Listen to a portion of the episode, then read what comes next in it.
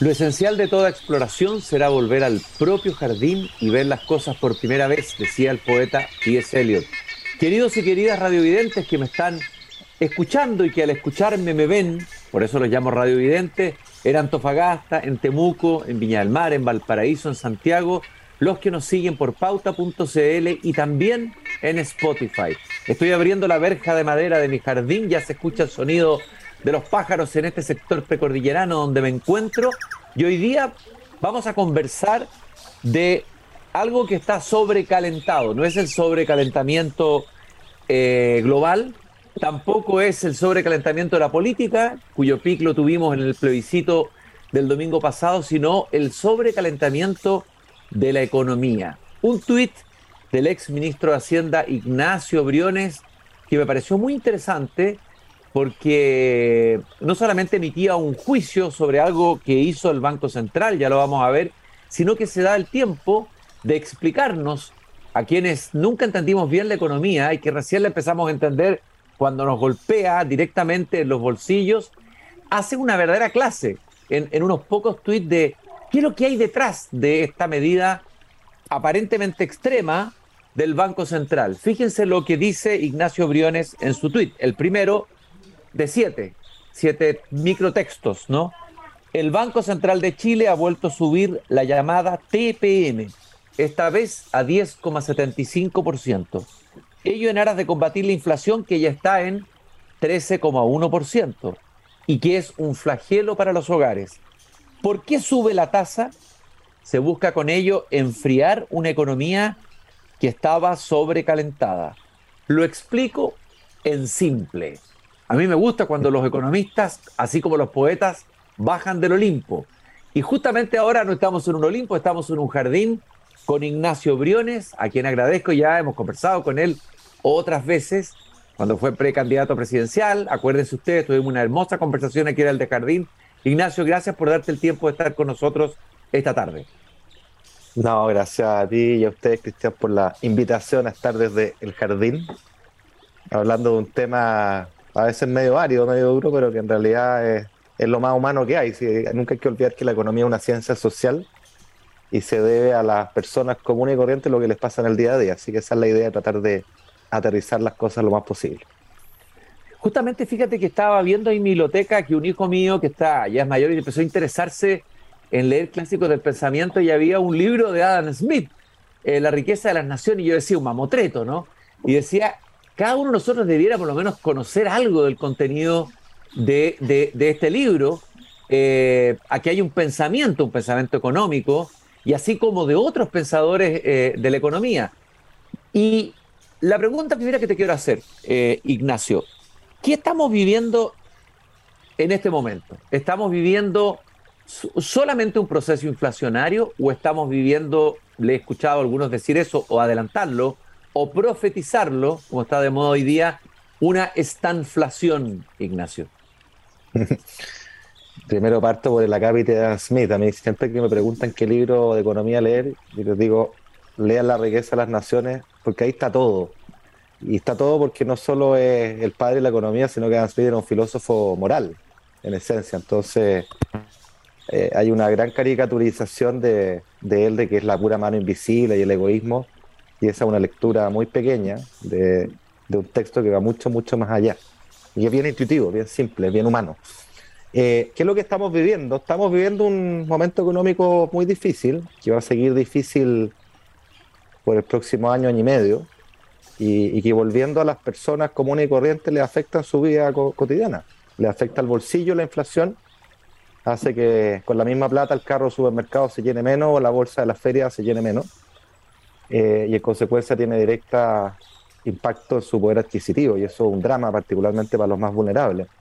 Y al mismo tiempo una economía que, que va a entrar en recesión eh, y por lo tanto cuando la economía anda en recesión o anda mal, las pegas andan más mal y los emprendimientos andan más mal, por lo tanto los ingresos de los hogares también andan más mal. Entonces la mezcla de estos dos factores, menor poder adquisitivo por la inflación, y una economía a la baja, eh, pucha, es, bien dramático para muchos y eso debería preocuparnos a todos de ver cómo, cómo levantamos esto y cómo neutralizamos lo más posible los efectos eh, las familias más vulnerables. ¿Qué es más peligroso para un país, la recesión o la inflación? Yo creo que la inflación, porque además no son cosas, no son cosas desconectadas. Eh, cuando la inflación se va de madre, se sale de control, pues eso, genera una serie de otros efectos en la economía. Eh, y la verdad es que no conocemos casos de, economías con inflaciones altas y persistentes que les vaya bien. Eh, y vuelvo a insistir, o sea, la inflación pega en el poder de compra de las familias, en el día a día, lo sentimos todos los días cuando vamos a comprar. Y, es muy gravoso, ¿ah? entonces se siente. Y por eso que acá a la hora de, de evaluar las acciones de la autoridad monetaria, el Banco Central, hay que entender que, es fundamental que haga su pega. ¿ah? Y la pega es contener la inflación, porque nosotros en Chile estábamos mal o bien acostumbrados a tener una inflación súper baja y estable, en torno al 3%. Tenemos un Banco Central que es un lujo, hay que cuidarlo, una institución muy, muy sólida. Y como estábamos acostumbrados, nunca nos hemos preguntado qué pasa cuando hay inflación. Y por eso que este tema es tema de conversación en todos los hogares, porque es algo nuevo. Esto es como, yo siempre es como cuando uno prende el botón de la luz, que estamos acostumbrados a que siempre prenda, o damos la llave del agua y salga el agua, y no nos preguntamos nunca la cantidad de cosas que tienen que pasar detrás para que eso ocurra. ¿Te fijas? Eh, es fundamental contenerlo y, acá el remedio que aplica, o la medicina, la terapia que aplica el Banco Central, es subir las tasas de interés. ¿ah? Y muchos se preguntan, ¿y por qué tiene que subir las tasas de interés? Y la intuición es que acá tiene que desalentar el gasto, ¿ah? esencialmente el gasto consumo, también le pega a la, inversión. Y cuando a ti te suben la tasa de interés, eh, lo voy a graficar con un ejemplo, esa tele que yo me quería ir a comprar a crédito, ahora la voy a pensar dos veces porque el crédito está más caro. O si me la voy a comprar al contado, también me la pienso dos veces porque ahora a lo mejor me resulta más atractivo meter esa plata en el banco en un depósito que me paga más. Entonces se desalienta ese gasto, pero también se desalienta la inversión porque una empresa que quería comprar un horno para ampliar la panadería también le sale más caro el crédito. Y si tiene la plata constante y sonante para el horno, bueno, a lo mejor le conviene meterla al banco por un rato, ¿te fijas? Entonces, esta eh, medicina que aplica el Banco Central como en cualquier enfermedad, no es sin costo.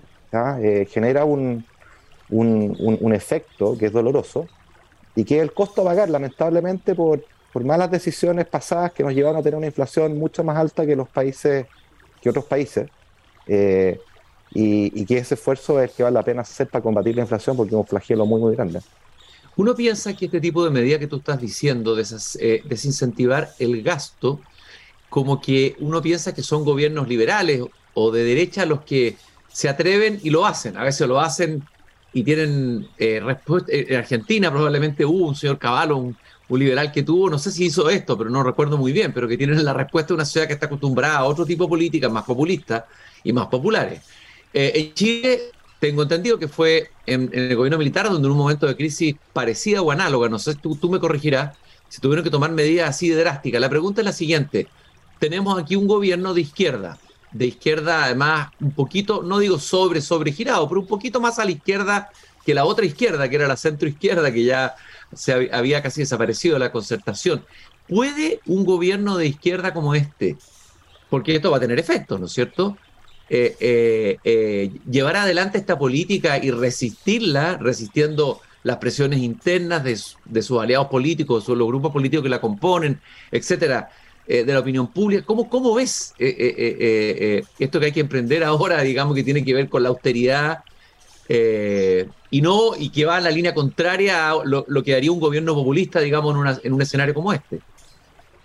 Claro, o sea, preguntémonos primero qué puede hacer cada parte. ¿ah? y yo hablaba recién del Banco Central, que es el encargado principal, el gran encargado de controlar la inflación aquí y en cualquier parte del mundo, porque los economistas decimos esta frase que es media lejana, es que la inflación es un fenómeno monetario. ¿ah? ¿Qué significa esto? Para ponerlo súper simple, es que cuando hay mucha plata circulando para una cantidad de bienes y servicios que está más o menos fija, porque acá no hay multiplicación de los panes, o sea, la cantidad de tomates que se producen depende del tiempo, de las cosechas, del agua, la cantidad de pan, de los hornos, de los trabajadores. acá no hay como una expansión mágica de la economía. Si nos imaginamos que la cantidad de bienes que una economía genera está más o menos fija, y tú aumentas la cantidad de circulante, de plata que anda disponible, de billetes, pongámonos en esos términos, lo único que pasa es que los precios suben. ¿ah? Eso es el, fenómeno inflacionario. Y es por eso que el Banco Central actúa eh, subiendo la tasa de interés, que es una manera de disminuir la plata que anda circulando para gasto, que es lo que yo explicaba recién. Y, eso no es sin costo porque, bueno, eso desalienta la economía y tiene costos de corto plazo, ¿ya? pero es fundamental hacerlo para evitar que la, que la enfermedad se nos, se nos propague y termine siendo más dolorosa que la actual. ¿Y qué puede hacer el gobierno? El gobierno puede hacer dos cosas. Uno, es no echarle más leña a la hoguera. Por ejemplo, si el, fisco se pusiera a gastar como loco, bueno, en momentos que el Banco Central está subiendo la tasa para que el resto de los ciudadanos gastemos menos, bueno, va a tener que subir aún más la tasa para que los ciudadanos gastemos aún menos y compensar así el sobregasto del Estado o del fisco. Entonces, acá es fundamental que el Estado mantenga un presupuesto eh, que sea razonable, prudente, no demasiado expansivo, o no expansivo definitivamente. Y, es lo que ha pasado este año. O sea, el gasto público este año tiene una contracción relevante respecto al gasto extraordinario que hubo el año pasado. Y me parece a mí que el ministro de Hacienda, Mario Marcel, es una gran garantía de que esto va a seguir así. En ese sentido es como ortodoxo, pero esta ortodoxia no tiene que verse como algo neoliberal. Como dijo el mismo ministro de Hacienda alguna vez, eh, probablemente no haya política social más importante, o al menos una de las más importantes, que tener una inflación baja eh, y estable, porque eso le pega fundamentalmente o principalmente con más fuerza a los hogares más vulnerables, aumenta la pobreza, así que baja tu poder adquisitivo, etcétera. ¿no? Entonces es fundamental como elemento de política social. Y lo otro que puede hacer el gobierno son medidas focalizadas para ayudar directamente a las personas, a las familias que más están sufriendo con esto, porque una persona que su ingreso no le crece, pero la cuenta de la feria o el supermercado sí le crece, bueno, puede comprar menos y en niveles bajos de ingresos se puede llevar incluso a aumentar los niveles de pobreza de manera significativa. Es uno de los dramas o de los efectos dramáticos de la inflación. Entonces, ¿cómo apoyar ahí? Con transferencias monetarias, plata directa al bolsillo de aquellas familias que lo más lo necesitan. O sea, una política social bien focalizada y es lo que también el gobierno a través del ministro de Hacienda ha estado haciendo y creo que es lo correcto. O sea, pero bonos, es decir, porque parecería contradictorio a lo que tú dices, eh, eh, inyectar una cantidad de dinero en bonos, digamos, cuando justamente los bonos que se entregaron, o el carnaval de bonos, digamos, los que algunos dicen que hubo al final del gobierno anterior, eh, son parte o causa también de esto que estamos viviendo. Sí, son bonos, pero la diferencia y la clave es que son focalizados, o sea, son dirigidos a los segmentos que más están sufriendo y que tienen riesgo de caer en pobreza. de hecho, es como una, una revalidación de la palabra focalización, que fue tan denostada, eh, y que les fue opuesta la idea de universalizar las ayudas, cuestión que yo nunca he estado muy de acuerdo porque eh, al final la, focalización, que es una palabra que suena lejana y técnica y algunos dicen neoliberal, es nada más falso que eso, no es otra cosa que un principio de política distributiva o redistributiva fundamental que dice le voy a dar más a aquellos que más lo necesitan y menos o nada a aquellos que no lo necesitan. Me parece que eso es del sentido común más elemental y por lo tanto dar bonos focalizados a las familias que más lo necesitan no tiene este efecto inflacionario general que ocurre cuando tú le das bonos a todo el mundo. Eh, y en cambio sí ayuda a paliar el, dolor que esto genera en, familias concretas. ¿ah? Y es muy, muy terrible. Bueno, el paciente tiene dolor, tiene fiebre, sobrecalentado, usaste esto el término. Ya, imaginemos que se hace bien las políticas, cada uno hace su pega, el Banco Central y el gobierno.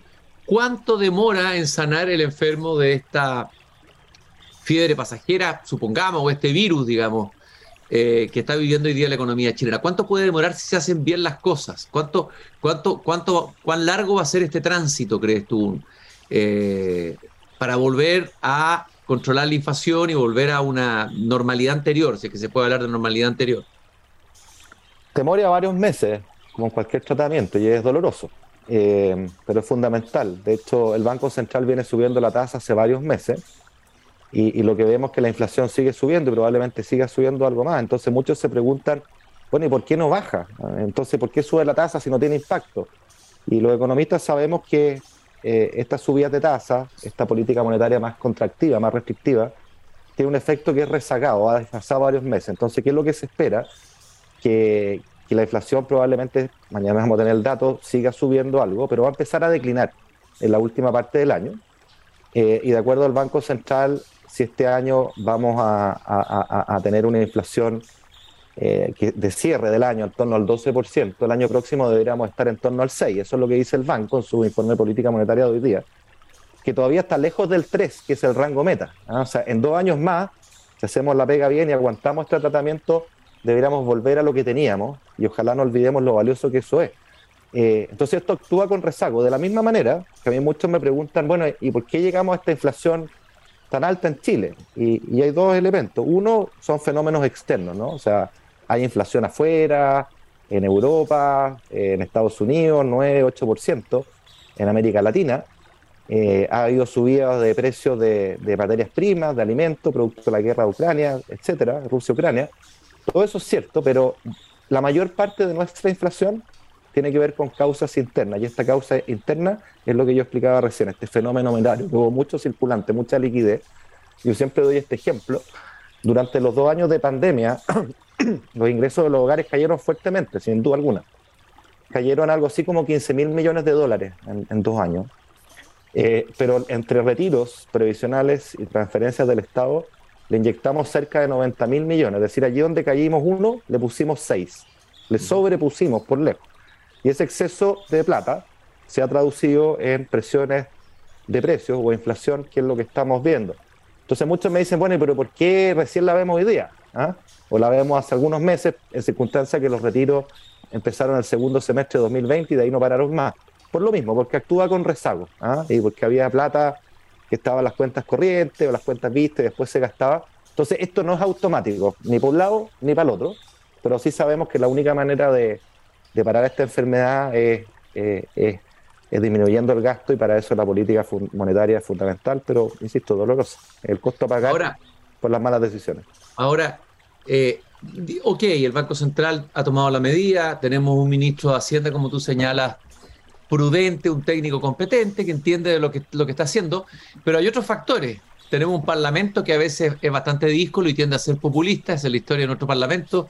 Me imagino que en algún momento, en medio de esta crisis, van a empezar a surgir parlamentarios pidiendo más bonos, pidiendo más acción al gobierno, presión, un partido comunista, grupos más de izquierda, a lo mejor también en la calle. O sea, eh, va a ser un, eh, digamos, si todo sigue bien el guion va a funcionar bien, pero vamos a ver si el gobierno, por eso te preguntaba yo, va a resistir, este gobierno va a resistir esas presiones que van a venir desde distintos actores. Bueno, ese es un riesgo, efectivamente, porque de nuevo pensándolo, aterrizando estos conceptos macroeconómicos al dolor de muchas familias, es una mezcla y un cóctel bien complicado. O sea, imagínate con inflación alta. Se está aplicando la medicina, pero va a demorarse todavía en que la veamos eh, concretamente, ¿no? Eh, dos, eh, la economía cayendo, el desempleo yo estimo que va a subir, porque por lo demás todavía tenemos algo así como 500.000 personas que antes de la pandemia solían trabajar y por razones X y hoy día no lo están haciendo y cuando quieran volver a integrarse a la fuerza laboral va a ser más difícil absorberlo. Entonces vamos a tener un desempleo al alza.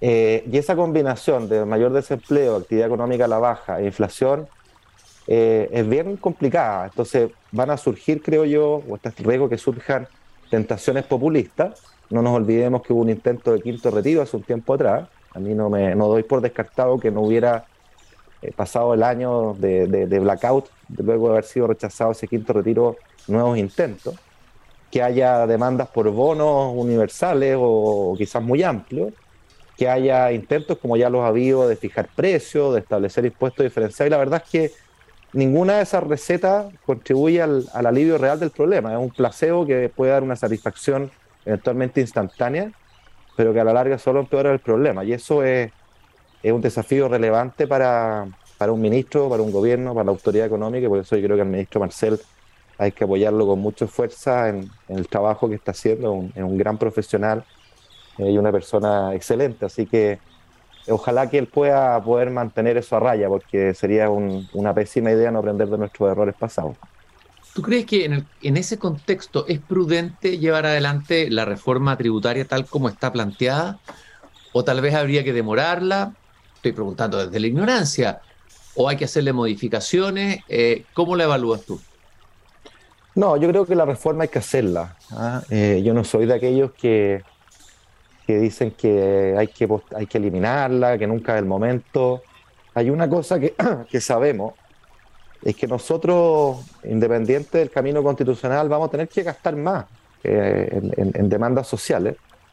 y eso hay que financiarlo. La forma responsable de financiar esos gastos nuevos permanentes es con ingresos permanentes. La forma irresponsable es hacerse el tonto y financiarlos con deuda. Y al igual que en cualquier hogar, cuando nos hacemos los locos y le metemos deuda y deuda, eso, eso termina mal. Nos pueden terminar embargando nuestros bienes o en el caso de un país teniendo problemas que llevan a, a cortar programas sociales que uno quisiera justamente que sean sostenibles y constantes en el tiempo. Así que yo creo que esto hay que hacerlo, pero, pero sí con cambios, ¿ah? porque acá necesitamos, necesitamos volver a crecer, necesitamos reglas que den claridad e incentivos a la inversión.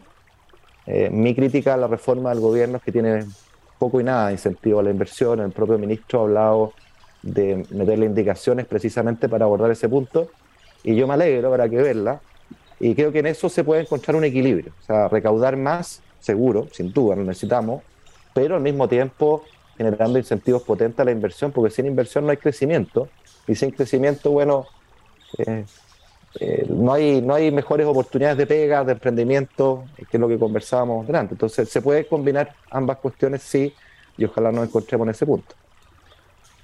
Si hubiese ganado el apruebo, el escenario que tú estás describiendo sería peor, es decir, habría eh, menos inversión. Eh, hay algunos que hablan de que al haber triunfado el rechazo, esto va a traer señales positivas para la economía y la inversión, etcétera. ¿Cómo, cómo lo evalúas tú? Sí, yo, yo siempre dije que. Prendí la luz. ¿eh? Yo siempre eh, dije que eh, al, argumento de que mantener abierto el proceso constituyente generaba incertidumbre y al revés, un triunfo de la prueba lo cerraba esa incertidumbre. Yo siempre decía, mira, la certeza nunca ha sido un fin en sí mismo. el peor de los mundos es tener certeza sobre reglas malas. ahí uno quiere, quiere tener una opción de darse buenas reglas. Y yo creo que la propuesta constitucional en materia económica era muy mala, no, no había nada, a mi juicio, que fuera pro inversión, por el contrario, había una serie de elementos que, que iban a, a meterle incertidumbre a la inversión, que le iban a hacer más, más cara, menos incentivos a ella, y podemos discutir cuáles son los puntos. Y, yo creo que, sobre todas las cosas, si, si hay una, una cuestión que es fundamental para cualquier inversionista, es tener una visión de estabilidad a largo plazo.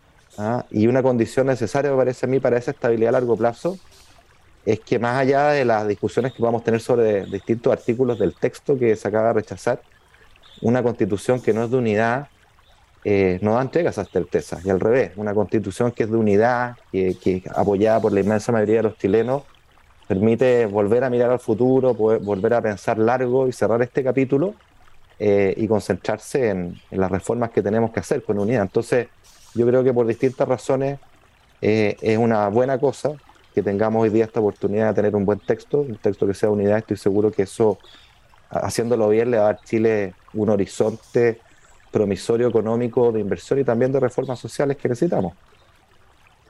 Eh, se habla de que este gobierno tiene una agenda transformadora, se insiste mucho en ese verbo.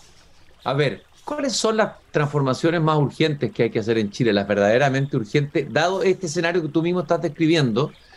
¿Y te parece que están bien enfocadas las transformaciones que plantea eh, la agenda de este gobierno? Yo creo que como todo en la vida, sí en los titulares, pero con diferencias sobre la fórmula.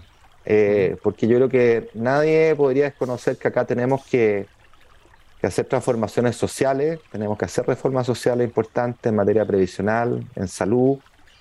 Un, elemento muy olvidado y a mí me apena mucho, honestamente, el de la educación, eh, la educación escolar, la educación pública no está, no está en el, registro. Eh, pero que duda cabe que hay que hacer transformaciones en el ámbito social.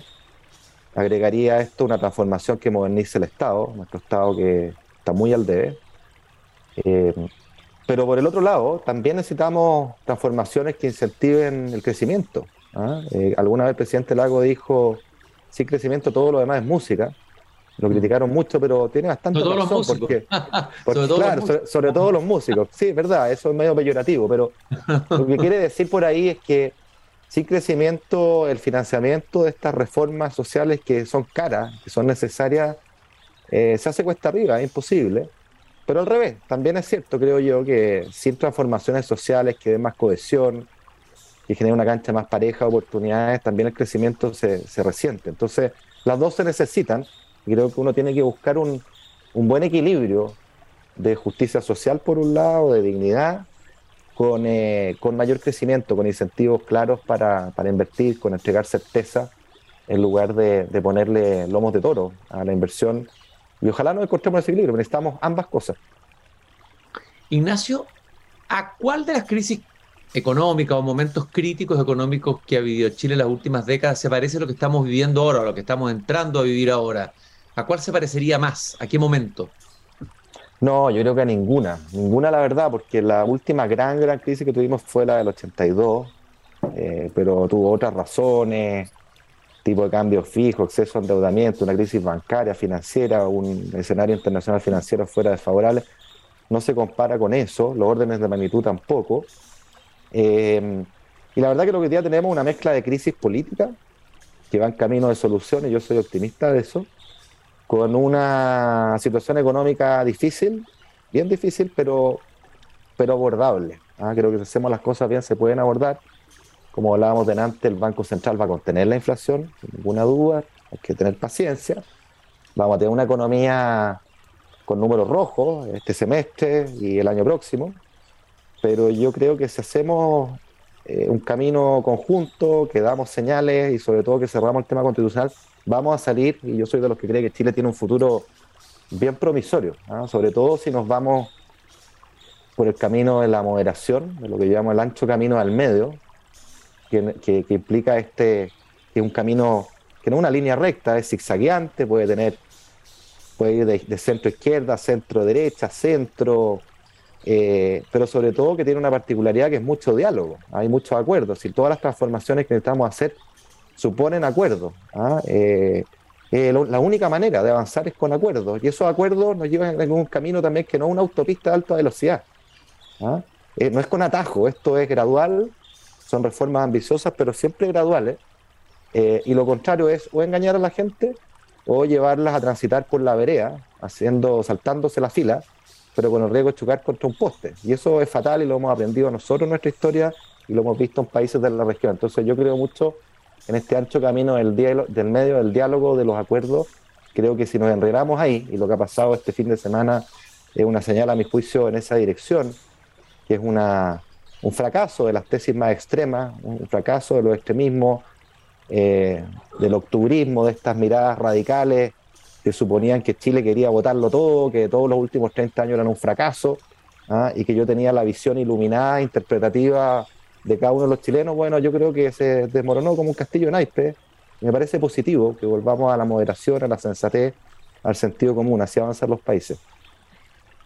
Sin embargo, a ver, uno de los problemas centrales que plantean la encuesta percibida por la ciudadanía, lo percibimos todos, es la violencia. O sea, Chile está parado sobre un volcán de violencia. Tenemos una zona del país un poco incendiada en un cierto sentido, donde hay terrorismo, delincuencia, narcotráfico, o sea, esos elementos me imagino que si no son controlados a tiempo y bien, pueden también afectar la inversión, pueden afectar la economía y pueden arruinar los planes tanto del Banco Central como del ministro de Hacienda, me imagino, ¿no? Eh, ¿cómo, qué, qué, dice la experiencia de otros países sobre este punto?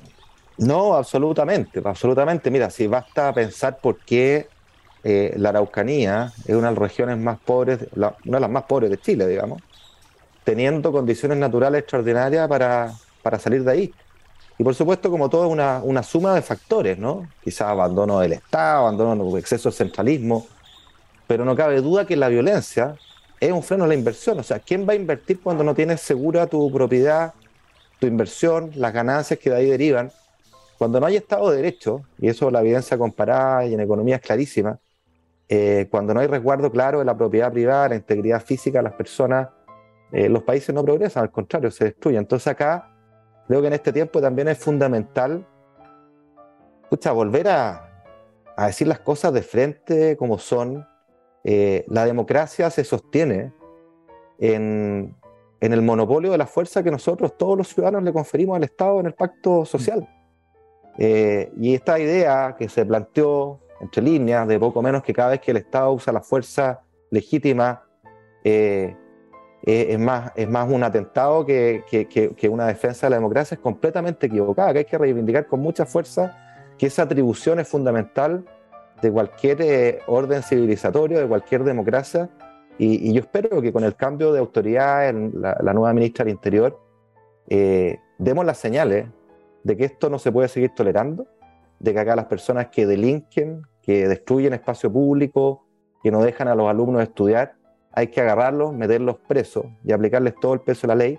Y lo mismo en la Araucanía. O sea, si no defendemos el Estado de Derecho, la verdad es que nuestro futuro, no solo económico, sino que también de cohesión social y de, unidad país se resiente enormemente. ¿Y para qué decir nuestra democracia? Ignacio, y por último, eh, la última pregunta.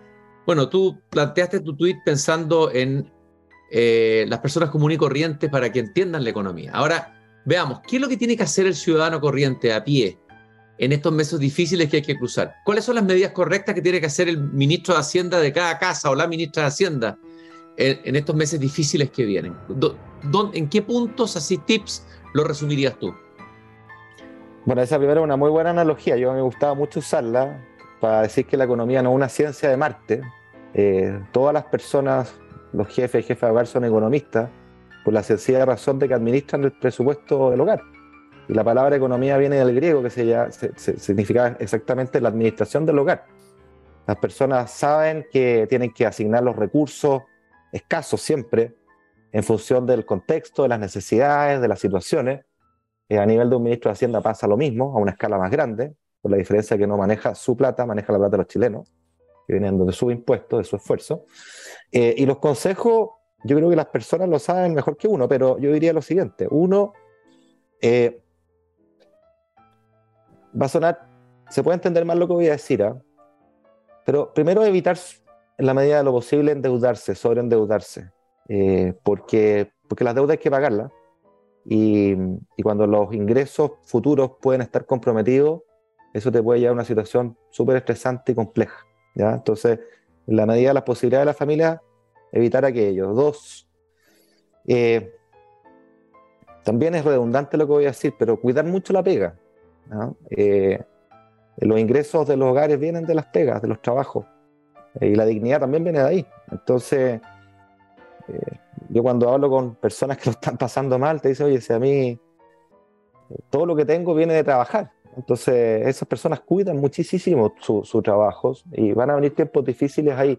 Y lo último, hay otras formas, hay formas organizativas que yo he estado viendo, por ejemplo, personas que se agrupan para, para comprar productos al por mayor, por ejemplo, eh, y generan economías y ahí tienen una, una dinámica local o comunitaria que, que, puede ser bien útil y se, pueden, se puede economizar bastante.